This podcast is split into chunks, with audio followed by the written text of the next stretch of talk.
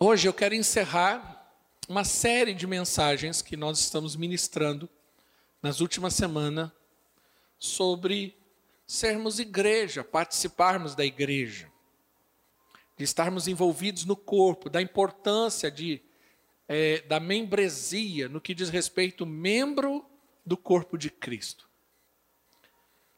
Eu confesso aos irmãos que é, eu fiquei grandemente, eu fui grandemente edificado. Domingo passado eu não estava aqui, porém o Carlão pregou, mas eu ouvi a mensagem depois. Você pode acessar todas essas mensagens no YouTube da Casarão Itatiba. E cada uma dessas mensagens foi muito edificante. É, porém, eu queria encerrar hoje essa série de mensagens sobre ser igreja. Mas semana que vem, nós vamos começar um projeto novo aqui. E eu quero usar essa mensagem para linkar ao projeto. Acho que há um mês e meio, dois meses atrás, não me, não me recordo exatamente a data, nós ministramos uma palavra aqui sobre equilíbrio, sobre ter uma vida equilibrada, que é você entender que Deus te fez um ser triuno. Você é um espírito, você possui uma alma e habita dentro de um corpo. E que nós temos a responsabilidade de edificar e cuidar de cada uma dessas partes. Quem lembra dessa mensagem aqui? Se você ainda não ouviu, pode ir lá no YouTube. Se não estiver enganado, a mensagem é equilíbrio, alguma coisa assim, não me lembro o tema. Mas depois daquela mensagem, o Senhor começou a arder algo no meu coração, porque eu comecei a ouvir pessoas vir conversar comigo. Né? Eu gosto muito do feedback das pessoas em relação à pregação. E e Deus começou a trazer algo no meu coração. Depois eu fui conversar com algumas pessoas próximas. E Deus confirmou isso. Porém, e depois, então, eu sentei com a minha equipe. E nós fizemos um planejamento, um projeto. E semana que vem nós vamos estar apresentando aqui. Segundo essa mensagem mesmo. O projeto tem o nome Igreja Saudável. E nós vamos nos aprofundar nesse tema porque percebemos da parte do Senhor como é importante nós trabalharmos melhor esses temas para melhorar a condição do corpo de Cristo, que é a igreja do Senhor. Então, nos próximos três meses, né, nós vamos fazer esse projeto. Nós estaremos apresentando isso domingo que vem. Você não pode faltar no culto de forma alguma, porque nós estaremos apresentando oficialmente, dando todo o direcionamento e detalhes. E a partir de domingo que vem é o start para isso. É um projeto de três meses. Nós faremos o mês de setembro, outubro e novembro.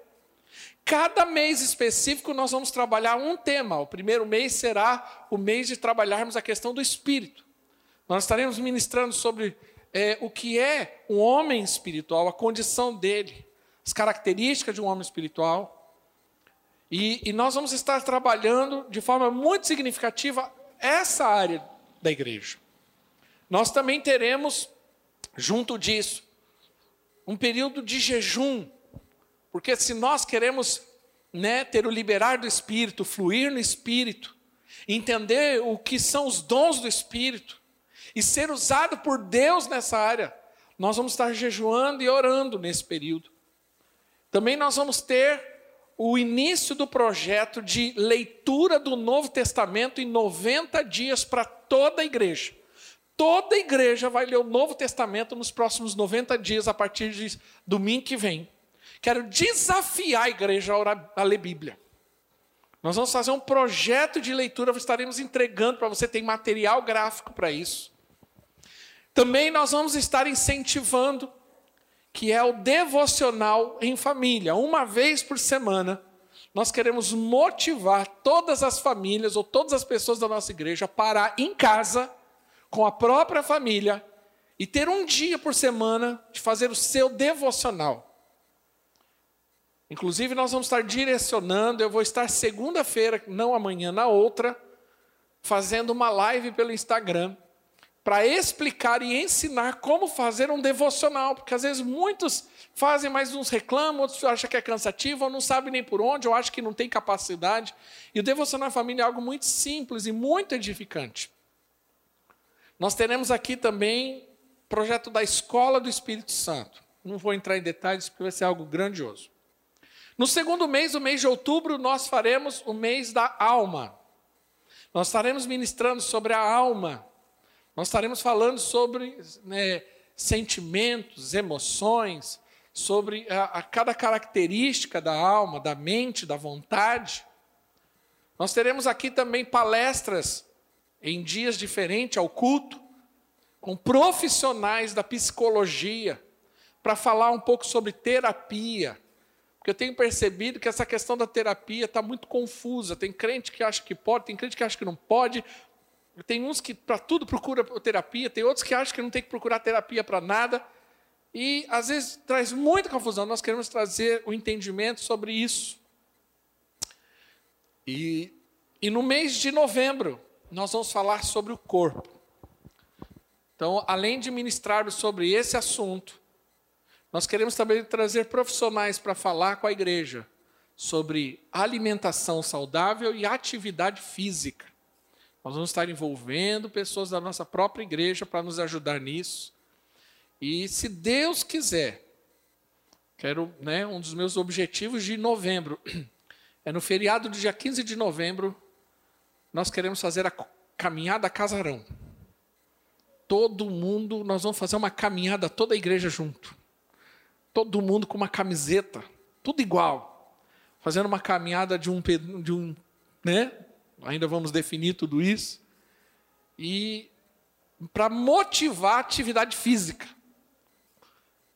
Queremos ensinar e ministrar a igreja sobre esse assunto. Mas, por que, que eu quero usar a mensagem de hoje para linkar com esse projeto? Porque nós entendemos até agora a importância de sermos igreja, a importância de estarmos envolvidos com esse projeto celestial e eterno. Porém, nós não vamos conseguir avançar muito se nós não entendermos um princípio chamado unidade.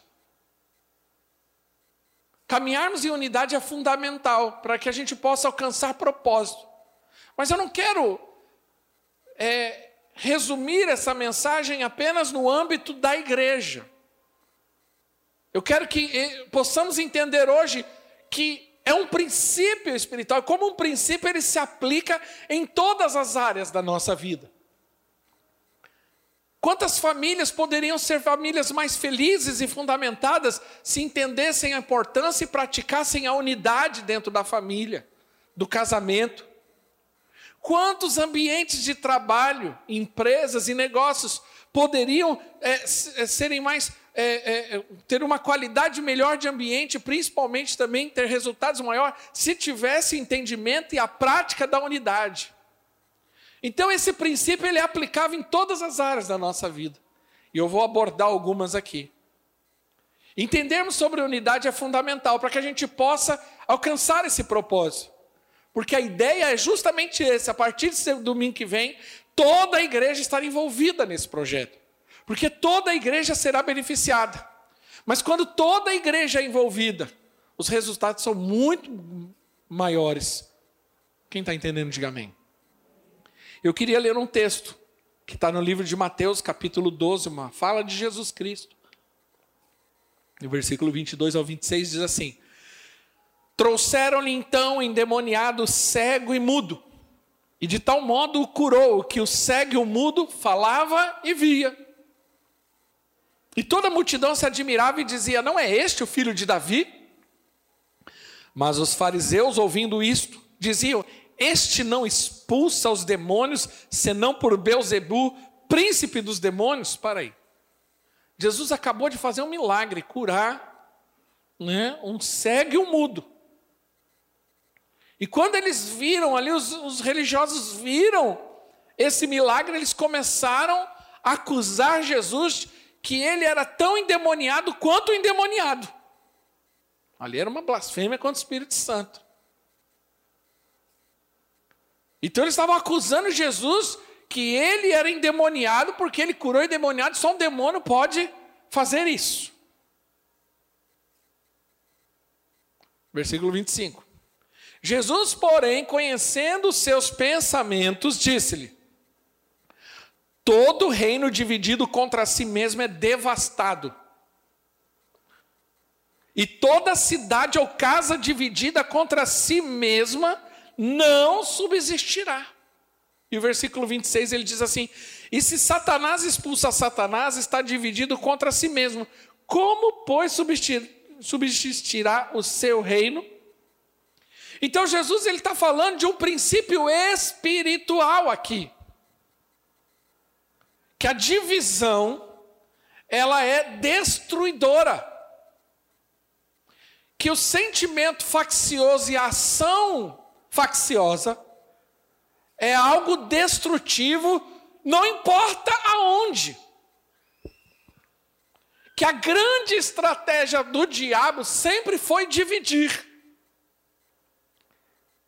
O diabo ele sempre trabalhou para trazer divisão. Isso foi a ação né, de Lúcifer no céu.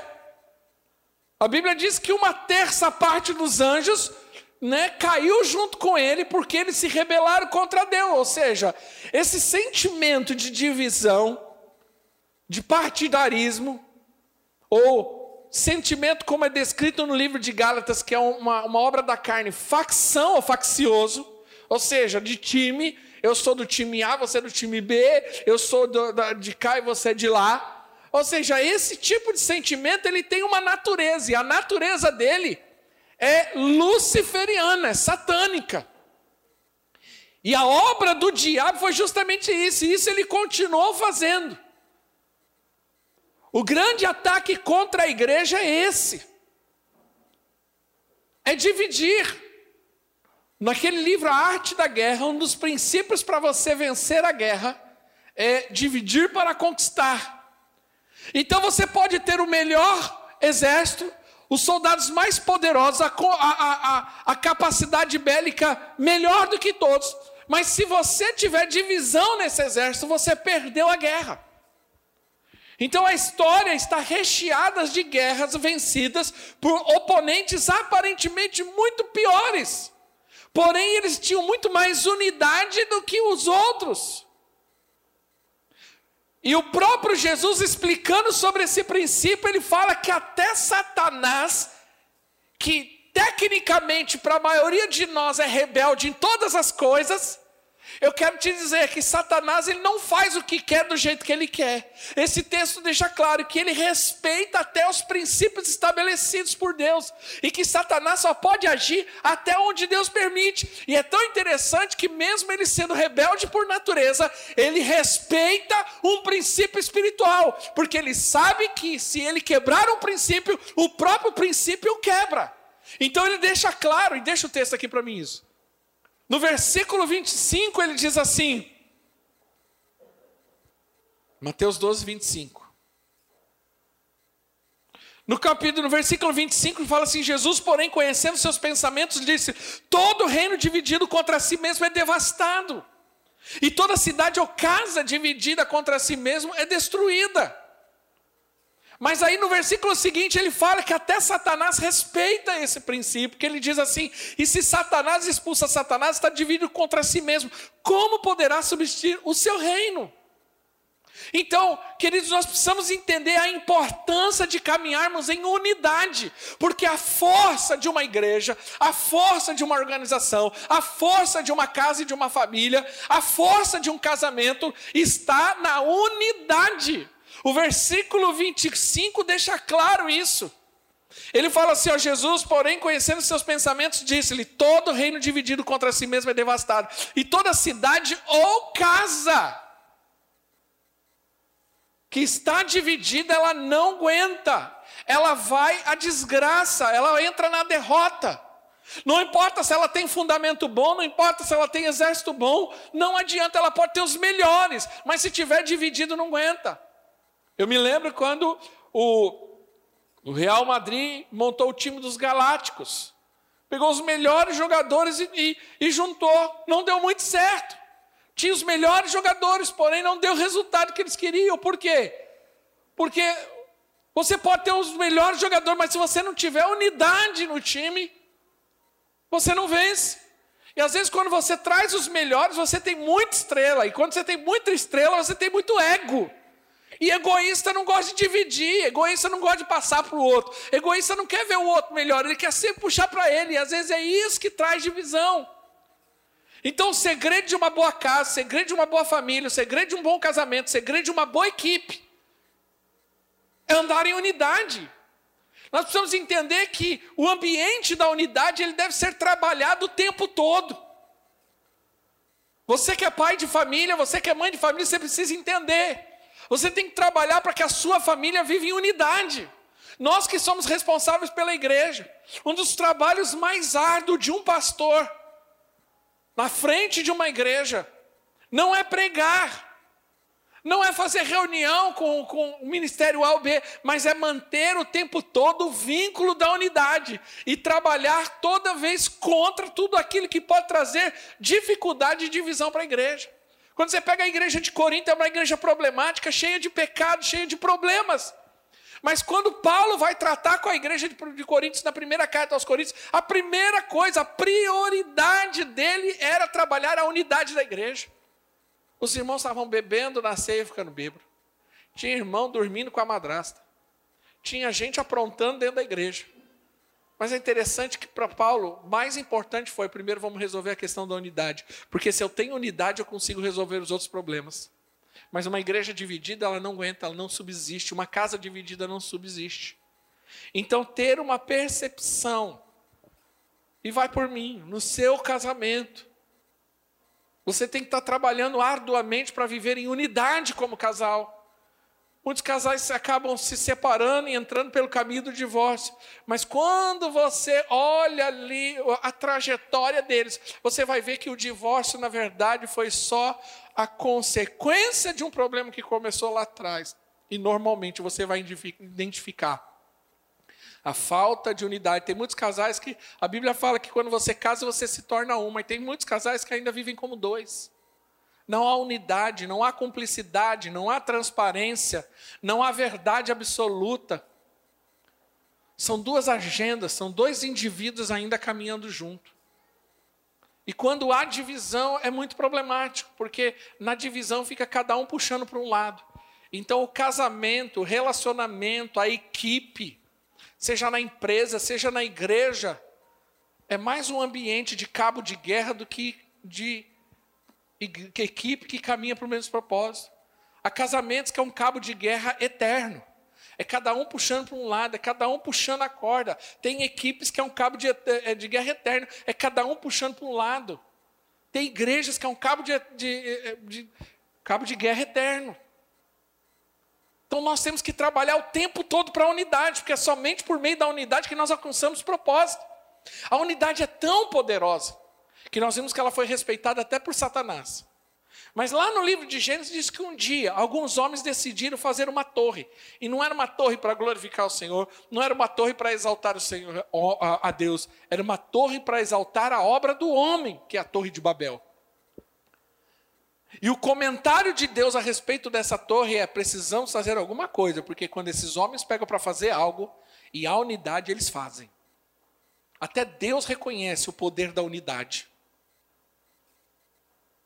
Então a unidade é algo poderoso. A grande força da igreja de Atos era que eles viviam em unidade. Jesus mesmo fala na oração sacerdotal do capítulo 17 de João: quando eles forem um, aí todos saberão que eu sou. Então eu queria falar um pouco sobre unidade. Mas como andar em unidade? Porque o princípio da unidade é bonito, mas como na prática andar em unidade? Como ser um se nós somos muitos? Como um mesmo pensamento, como diz a Bíblia, andar no mesmo pensamento, no mesmo propósito, no mesmo linguajar, se nós somos indivíduos, cada um do seu jeito? É um desafio. Unidade não é algo que acontece naturalmente. A unidade não é, ah, não, é porque a gente se ama, então a gente já naturalmente já tem unidade. É possível você amar uma pessoa, mas viver em divisão com ela. Só que o problema é que a falta de unidade desgasta. Inclusive corrói até o amor. Então, como andar em unidade? Eu queria ler um texto. No livro de Efésios, capítulo 4, versículo 1. O livro de Efésios, no Novo Testamento, ele é a carta que fala a respeito da igreja. Se você quer entender sobre ser igreja, o livro de Efésios, para mim, é o que mais revela a igreja. O propósito da igreja. No capítulo 3, no final do capítulo 3, quando você lê lá, você vai ver que Paulo ele fala: Eu oro para que vocês tenham revelação, para que vocês tenham entendimento da largura, da profundidade, do tamanho da grandeza de Deus, para que vocês possam experimentar essa grandeza. É importante você ler, e quando ler a Bíblia, você não ler ela com pausas. O único livro da Bíblia que você pode ler assim é Salmos. Cada salmo é um salmo, nós temos 150 salmos na Bíblia. Porém, cada salmo é um salmo, e um salmo não está ligado no outro. Não é contexto para o outro. Então, o salmo 2 não é, não é continuação do salmo 1. Um. Porém, tirando os salmos, toda a Bíblia você tem que ler no contexto. O fato de estar dividido em capítulo não quer dizer que acabou um assunto ou terminou e vai para outro assunto. Não. O capítulo 4 ainda é o mesmo assunto do capítulo 3, que ainda é o mesmo assunto do capítulo 2, que é o mesmo assunto do capítulo 1. Então, capítulo 4, 3 de Efésios, Paulo está falando: olha, eu quero que vocês entendam qual é a grandeza de Deus. Deus é muito grande, fala da largura, da profundidade e assim por diante. Aí ele dá a introdução, na verdade, o capítulo 4, no contexto do capítulo 3. Ele fala assim: vocês só vão entender e vivenciar a grandeza de Deus quando vocês aplicarem o princípio da unidade. E aí ele fala no capítulo 4, versículo 1 isso. Ele fala assim: Rogo-vos, pois, eu preso do Senhor, que andeis como é digno a vocação com que foste chamado. É a vocação da igreja andar em unidade. Essa deve ser um dos nossos propósitos primordiais como igreja. Nós que somos de Deus e precisamos ter maturidade para termos a percepção de que um ambiente de maturidade deve de, de unidade, que na verdade é consequência de um ambiente de maturidade, deve ser um dos nossos trabalhos mais árduos como igreja.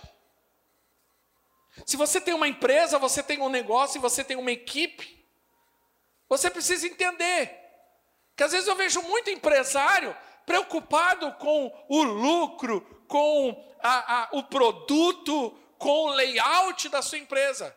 Mas ele não entende que tudo isso é importante. Porém, se ele não tiver uma equipe coesa, que pensa junto, que sonha junto, que trabalha junto, todo layout, todo produto pode perecer. E às vezes ele fala: por que, que eu não tenho lucro? Porque às vezes ele tem uma equipe que não trabalha em conjunto que é uma divisão, é contenda, é disputa, e é um ambiente perigoso isso. Equipe de liderança, célula, família, casamento, tudo isso deve ser trabalhado o ambiente de unidade. Então ele fala: essa é a vocação da igreja. A vocação da igreja é caminharmos juntos. Nós estamos aprendendo nessas últimas semanas que não é possível, biblicamente, ser igreja se nós não estivermos unidos. Igreja individual dentro da minha casa não dá para ser. Então é a vocação da igreja caminhar em unidade. Faz parte da natureza da igreja. Então ele diz: essa é a vocação. Agora olha o versículo 2. Com toda humildade, diga toda humildade. Diga assim: mansidão, com longanimidade, suportando-vos uns aos outros em amor. Então ele fala quais são as características, qual é a prática que eu e você devemos ter para andarmos em unidade. Ele fala assim: é a vocação da igreja, mas como que eu ando em unidade? Aí ele termina dizendo: procurando guardar a unidade do Espírito pelo vínculo da paz. Procurando, exercitando, em algumas traduções, trabalhando, se esforçando. Veja, a unidade não é algo natural. Você precisa trabalhar para ter unidade. Não é algo natural. Agora, como na prática eu posso viver em unidade? Primeira coisa, não no versículo anterior, versículo 2. Primeira característica para vivermos em unidade: ter humildade. O que é humildade na Bíblia? Humildade na Bíblia é não se sentir melhor do que o outro. A Bíblia nos orienta que nós não devemos nos vangloriar, ou seja, nos sentirmos superiores a ninguém. E a Bíblia diz que, na verdade, nós devemos considerar sempre os outros superiores a nós. Então você nunca vai ter um ambiente de unidade se um se acha melhor do que o outro. Não, eu sou o mais qualificado, eu sou o mais excelente, eu sou o mais inteligente. Não há humildade nisso. Você pode até ser. Que existem pessoas melhores do que os outros, existe. Que existem pessoas mais inteligentes, mais qualificadas em alguma área da sua vida, existe. Mas isso não nos torna arrogantes ou soberbos em relação a isso. Eu não posso me vangloriar por isso. Vou dar um exemplo. Por que, que tem casamento que tem muito problema? Porque sabe qual é o sentimento de um para com o outro? Que eu sou mais esperto, sou mais inteligente, sou mais alguma coisa do que o meu marido, do que a minha mulher. Tem marido que ele se acha mais inteligente que a esposa. E às vezes ele faz comentário. Ele é bobinha, pastor. Porque eu vim, porque eu estudei, porque eu fiz isso. Ou porque até é. Carlão, semana passada, falou do mais lentinho, do lerdinho, você não falou? Está vendo que eu ouvi essa mensagem? Tem o mais lerdinho? Tem. Agora, o fato dele ser mais lerdinho não quer dizer que ele é o menos incapaz. Então tem marido que ele se acha mais inteligente que a esposa e ele trata a mulher de forma inferiorizada. E tem mulher também que se acha muito melhor do que o marido. Meu marido é lerdo. Por isso que eu já faço as coisas mesmo. Porque a gente perde as coisas, ele não faz, eu já vou lá e faço. Porque eu não posso deixar ele resolver nada. Porque quando ele resolve, ele só faz besteira. Porque ele é burro demais. Porque sou eu que tenho que fazer. Porque eu sou muito mais inteligente. Porque eu sei fazer muito melhor do que ele. E tem algumas mulheres ainda com falta de sabedoria que, além de se sentirem melhores e mais inteligentes do que o marido, e às vezes é, ela ainda faz comentário no meio da família para os outros. Como que você vai ter um ambiente de unidade? Se a pessoa que está do seu lado te desqualifica o tempo todo. Agora imagine um ambiente de igreja. Ah, porque eu sou mais bonito. Porque eu sou muito mais. Porque eu falo muito melhor. O Léo Neto, ah, olha o jeito dele liderar a célula. Sabe de nada, eu que sei. E eu já vi isso acontecer. Não, porque aqui nessa equipe nós somos os melhores. Porque a nossa equipe, aqui a nossa rede é a rede, as outras não são. Rapaz. A Bíblia diz que a soberba precede a ruína. Então você só vai ter um ambiente de unidade se você andar em humildade. Eu posso até ser, mas isso não me dá o direito de me sentir. Quantos estão entendendo? Diga amém. Até porque eu posso ser melhor em alguma coisa, mas provavelmente eu sou muito ruim em outras. Você entende? Eu vi os meninos tocando aqui, eu acho um absurdo que eles tocam. como eles fazem. Agora, eu não tenho essa capacidade, nem essa inteligência. Porque existe uma inteligência aqui por trás disso. Eu vejo eles falando de música, de nota. Eu já tentei, eu sento com o Diogo. O Diogo é músico. Eu sento, o Diogo me explica. O que é um dó? O que é um ré? Aí ele fala: Isso aqui é um dó, isso aqui é um ré. Está vendo a diferença? Não. Eu explico hebraico, mas eu não sei a diferença entre um dó e um ré. Entendeu? Eu leio em grego. Estudo no grego. Pega um texto da Bíblia e mostra aquela coisa que você nunca percebeu. Mas o irmão coloca uma nota, não sei o que é a diferença entre o que é nota, o que é isso e o que é aquilo. Harmonia. Não entendo nada. Sem nem mexer direito no celular. Você entende? Quando você entende, diga amém. Segunda coisa, deixa o texto lá, meu filho. A Bíblia diz que para andar em unidade eu preciso ter humildade e mansidão. O que, que é ser manso? A ideia de muitos, por conta até de uma de uma fala pejorativa, a pessoa acha que o, o, o, o manso é aquela pessoa é, eu vou usar uma expressão muito minha, pangão.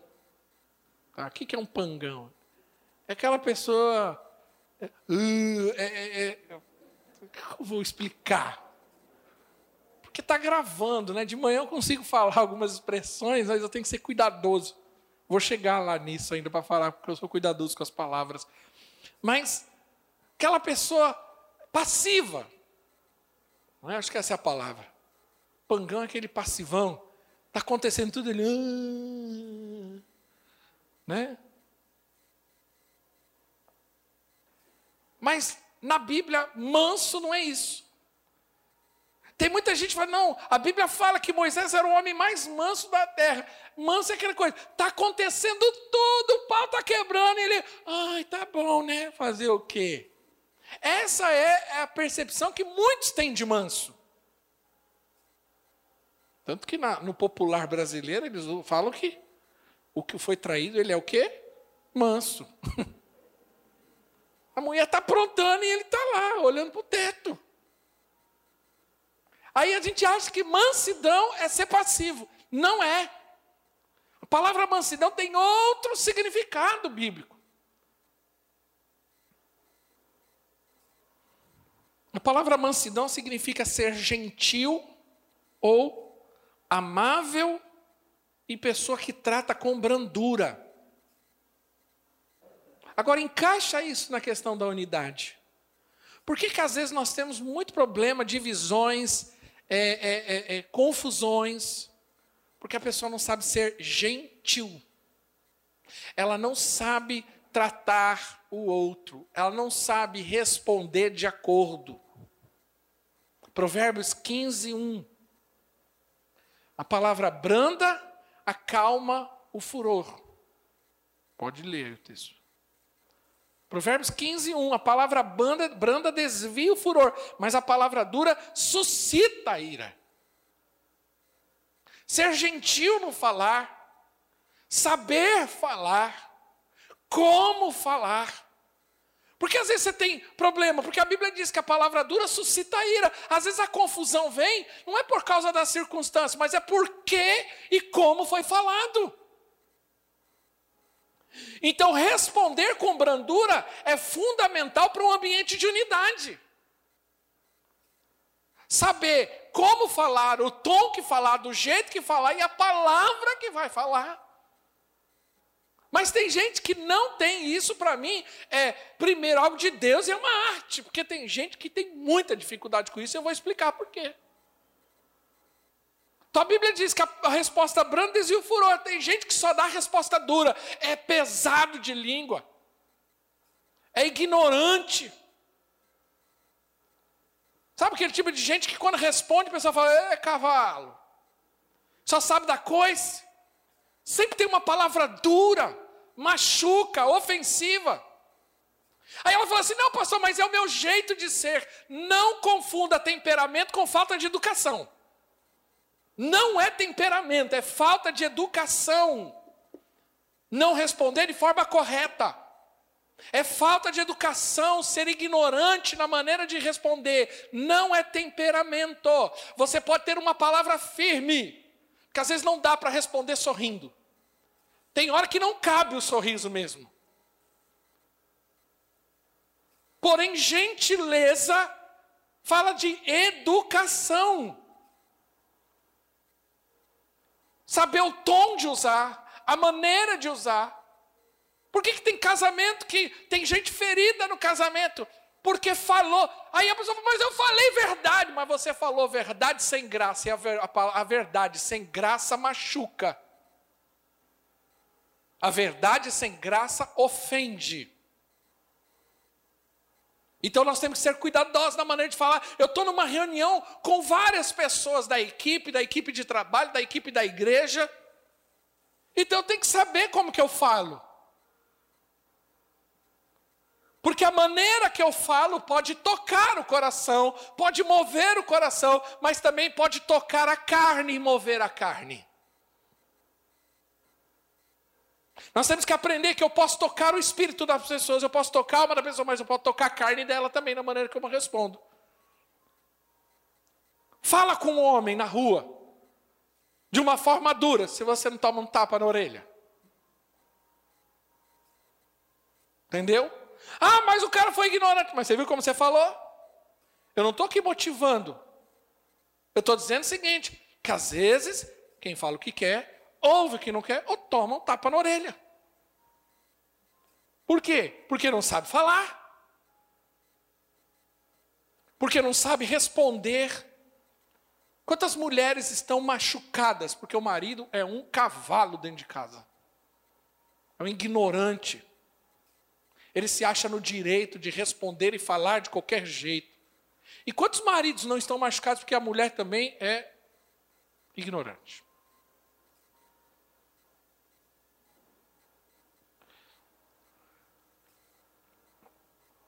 Colossenses 4, 6. Olha o que Paulo escreve nesse texto. Que a vossa palavra seja sempre, sempre agradável. Então, deixa eu explicar uma coisa. Saber falar, o tom de falar e a palavra certa de falar faz toda a diferença.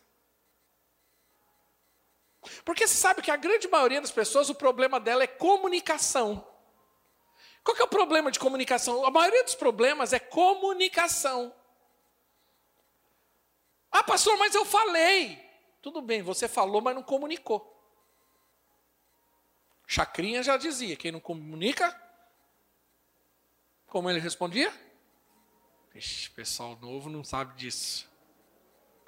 Quem não se comunica se estrumbica, ele falava, chacrinha. Então, só os mais velhos, novinho, a geração milênio, não, entende nada disso. Só a geração X para trás, que é dos anos 80 para trás. Quem não comunica se estrumbica. O que é comunicação? Comunicação é a arte de falar e o outro entender. Não é apenas falar. Eu posso falar tudo que eu preciso falar. Mas pode, provavelmente, se eu falar tudo que eu preciso falar e eu não souber comunicar, você não entende. Essa é a diferença de uma pregação. É possível você sentar num lugar, ouvir uma pregação bíblica, teológica fundamentada e não entender nada, porque ele foi um ótimo teólogo, mas um péssimo comunicador. As pessoas às vezes perguntam, pastor, como você consegue explicar a Bíblia do jeito que você explica?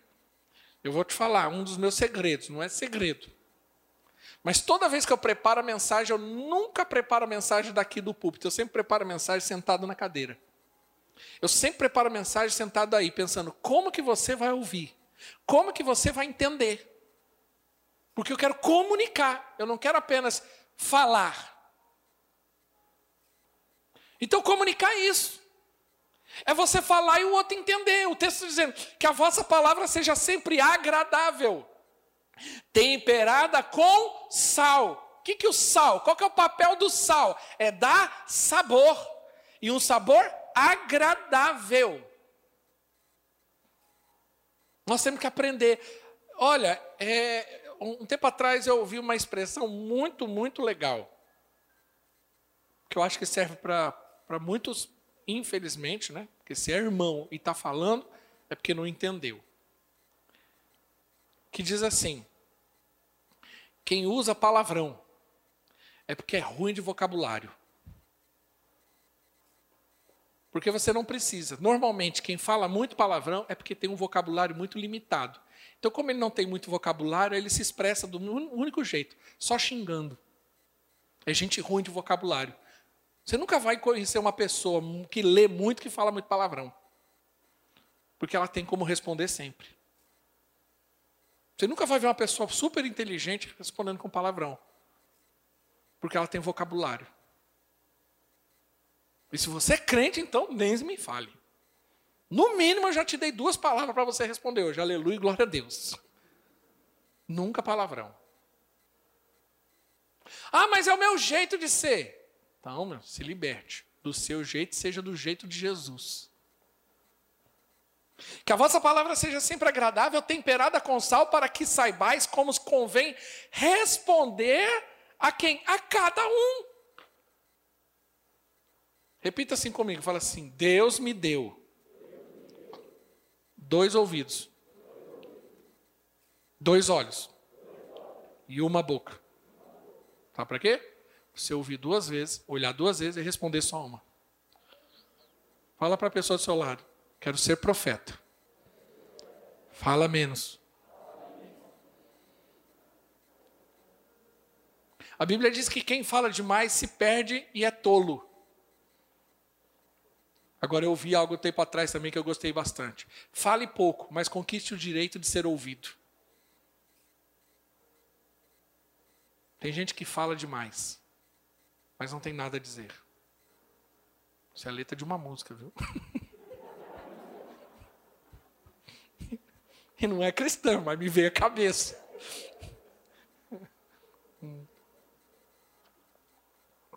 Uma poesia. Então, ser, saber falar é fundamental. Longanimidade. Outro elemento. Não, é Efésios, filho. O que, que é longanimidade? É ter constância, é, ter, é ser perseverante e ser paciente longânimo. É gente que é tardio em irar-se. Ou seja, não dá para ter um ambiente de unidade com gente com pavio curto. Peça para o Espírito Santo alongar esse pavio. Porque se você é estouradinho, você nunca vai conseguir manter um ambiente de unidade. Ah, eu sou pavio curto. Eu explodo rápido. Então, meu irmão, ore a Deus e peça para Deus te converter. Por isso que gente assim, quando vai trabalhar, arranja confusão. A casa dele vive em confusão. Quando chega na igreja é confusão. Quando participa de qualquer equipe é confusão. Porque é pavio curto. Longanimidade é justamente isso, é você ter a capacidade de ser longânimo, ser paciente. Entender que as pessoas têm a, o seu tempo, a sua maneira, a sua resposta. E que se nós não soubermos lidar com isso, nós nunca vamos conseguir viver em unidade. As pessoas são diferentes, elas respondem de forma diferente. Nós estamos falando aqui, né? Por que, que eu estou dizendo isso? Porque eu vou dar um exemplo meu. Eu sou, a minha característica eu sou assim, quanto mais bater em mim, quanto mais agressividade vier, quanto mais cobrança vem, eu respondo mais rápido. Eu sou movido a isso. Então, eu faço treino lá na academia lá. O professor parece um militar. Parece um negócio militar negócio. Qualquer coisa errada, paga 10, pula 50, pula 150. E eu fico com uma raiva tão grande que eu pulo mais ainda só para provar. Mas é o meu jeito de ser. Agora tem gente que se você falar assim, pula, ela trava, ela começa a tremer inteira assim, trava e não sai do lugar. Então, se você não souber lidar com as pessoas, entender a maneira de falar com elas, a maneira de lidar com elas e ser paciente com elas, você não tiver essa leitura, você nunca vai conseguir viver em unidade. Você tem uma equipe, você tem funcionários, você tem uma família, você tem filhos. Se você não tiver essa leitura, você vai ter problema. Porque as pessoas são diferentes. Quem está entendendo, diga amém. Longanimidade é justamente isso. É eu ter paciência para entender o outro. Mas tem gente que não, já quer sair correndo na frente, não tem paciência para esperar os outros. Deixa eu dar um exemplo. Vem cá, Mateus e Cris. Vou explicar o que é casamento. Se você não praticar longanimidade no casamento e aprender a lidar com isso, você pode chegar até o divórcio. Vou dar um exemplo. Os dois caminharam, começaram junto a vida de casado, estão juntos e bênção tal. Só que aí o Mateus fala assim: Nossa, agora eu quero estudar, eu quero me formar, eu quero fazer e acontecer. Aí ele dá um passo na vida. E a Cris continua lá, no mesmo nível. Aí ele fala assim: agora eu quero fazer mais não sei o quê, projeto, e eu quero fazer isso, fazer aquilo. Aí ele dá mais um passo na vida. Aí ele fala: não, mas agora eu vou, porque agora abriu uma porta de e vai outro passo na vida. E o que, que aconteceu aqui? Um distanciamento do casal. Aí o que acontece? Vai chegar uma hora, ela está vivendo num nível, e aí ele está vivendo num outro nível.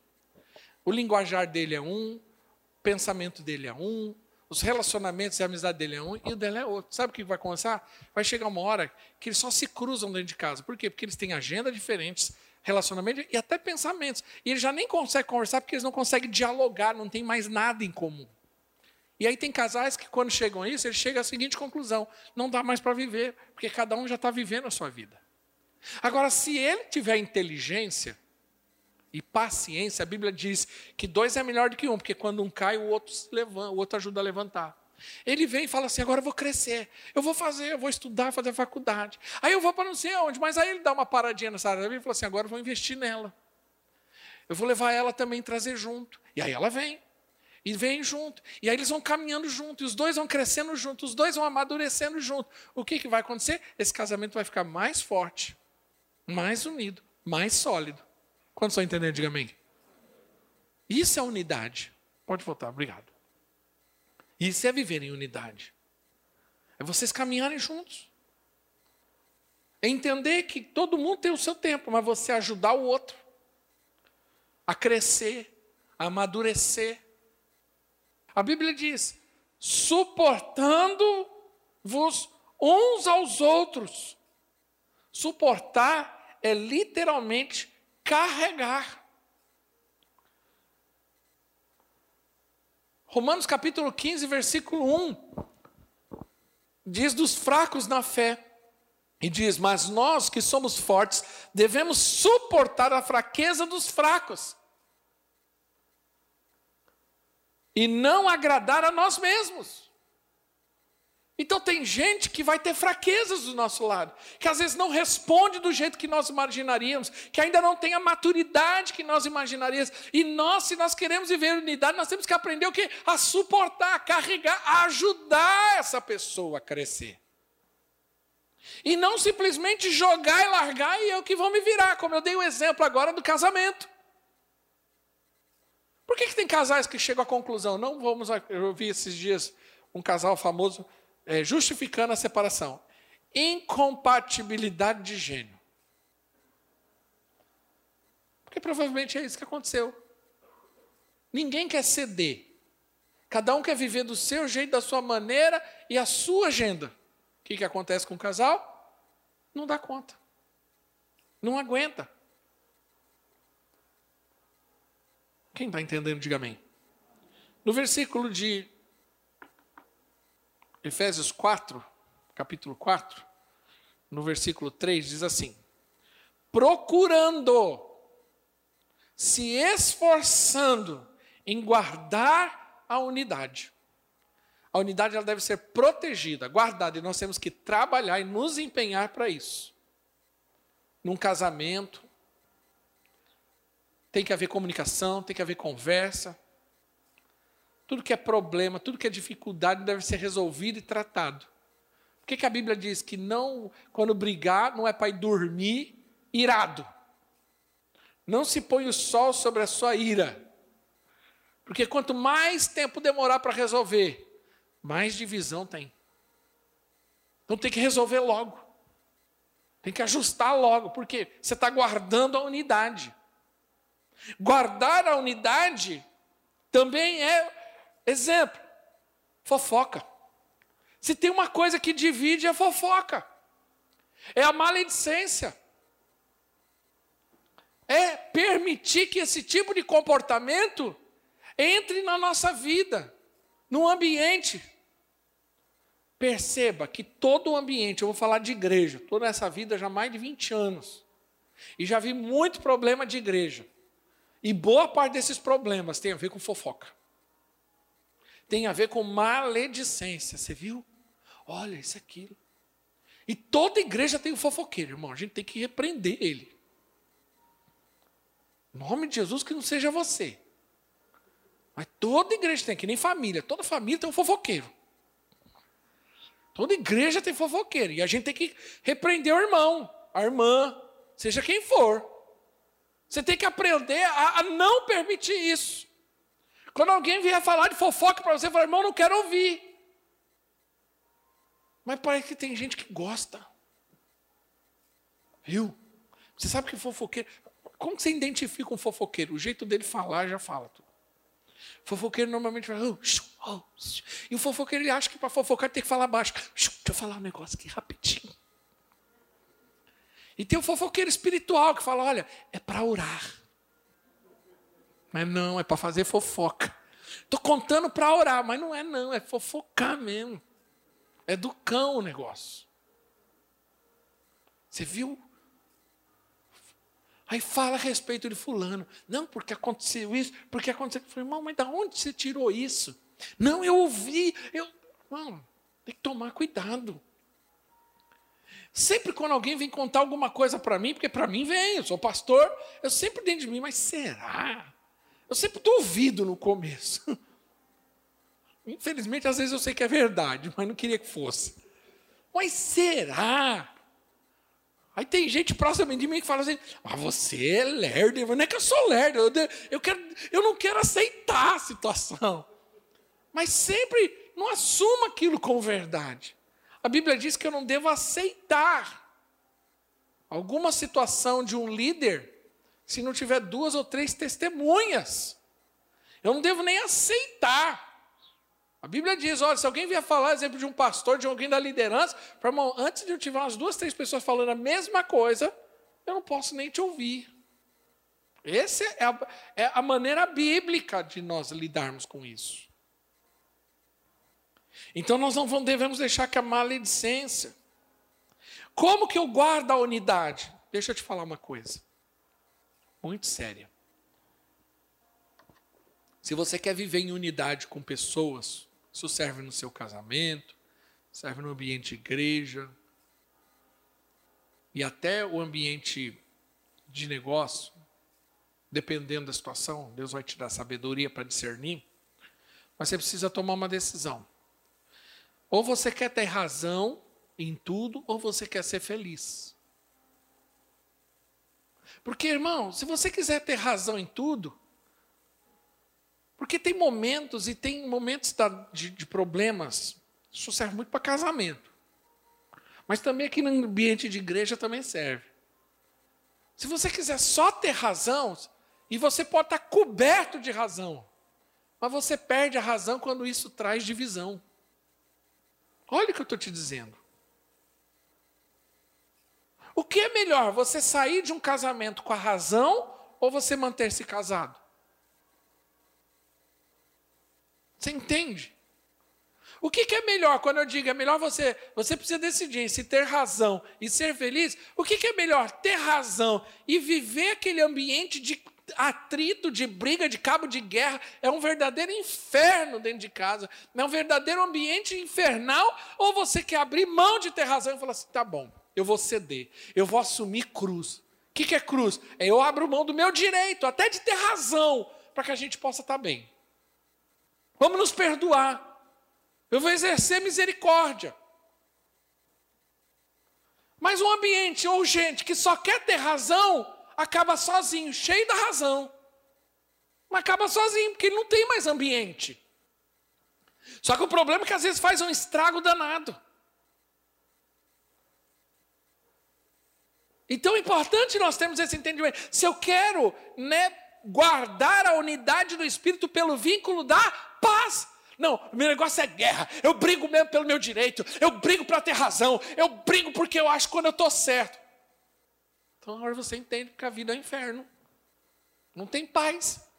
Porque é gente briguenta. Toda hora arranja uma confusão. Não, mas eu estou certo. Aqui a vírgula diz isso. Não, larga a mão da vírgula, meu Jesus. Não, eu quero estar tá certo e quando eu estou certo eu não abro mão. Então vai ficar sozinho lá agarrado na sua certeza. Porque isso é ego, é justiça própria. Eu quero ter um ambiente tranquilo.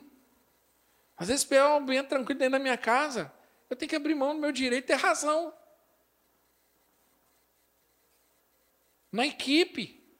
Eu tenho equipe, eu lido com gente.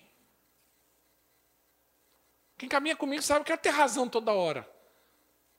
Eu posso até não concordar, mas isso não quer dizer que eu abro mão dos meus princípios. Eu só não quero ter razão para não ter problema.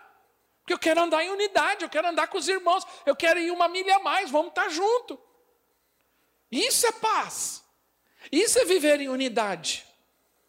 É abrir mão, às vezes, do meu direito de, de, de ter, de ser, de fazer, para que o ambiente esteja bom. Lembre-se que eu falei desde o começo: ambiente é tudo. Então tenho que guardar o ambiente. E o vínculo da paz é justamente isso: todos estarmos ligados no corpo, é ter essa consciência.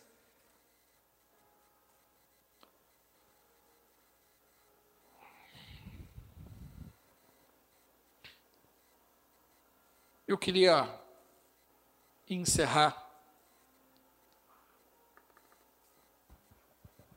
com esse texto de Efésios 2:12. Diz assim: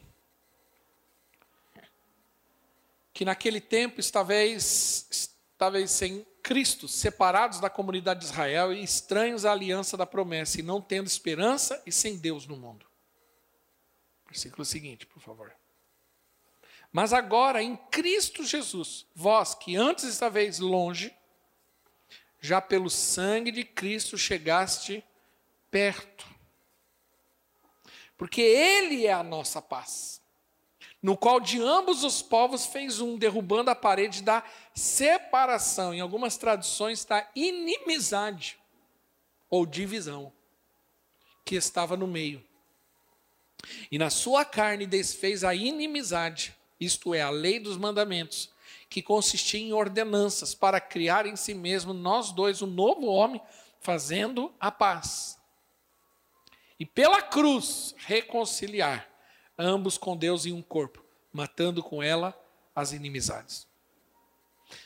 Pensa comigo. Se Deus quisesse ter razão, aonde você ia acabar sua vida? No inferno.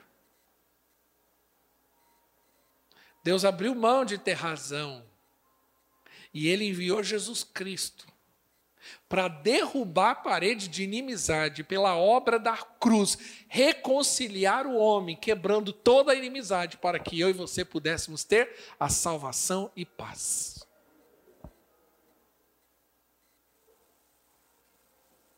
Essa foi a obra da cruz. Enquanto a obra do diabo foi trazer inimizade e divisão, a obra da cruz foi unidade. O homem foi separado, distanciado de Deus, mas agora ele trouxe o vínculo da paz. E agora nós caminhamos em unidade com o Espírito de Deus. Nós somos um com Cristo.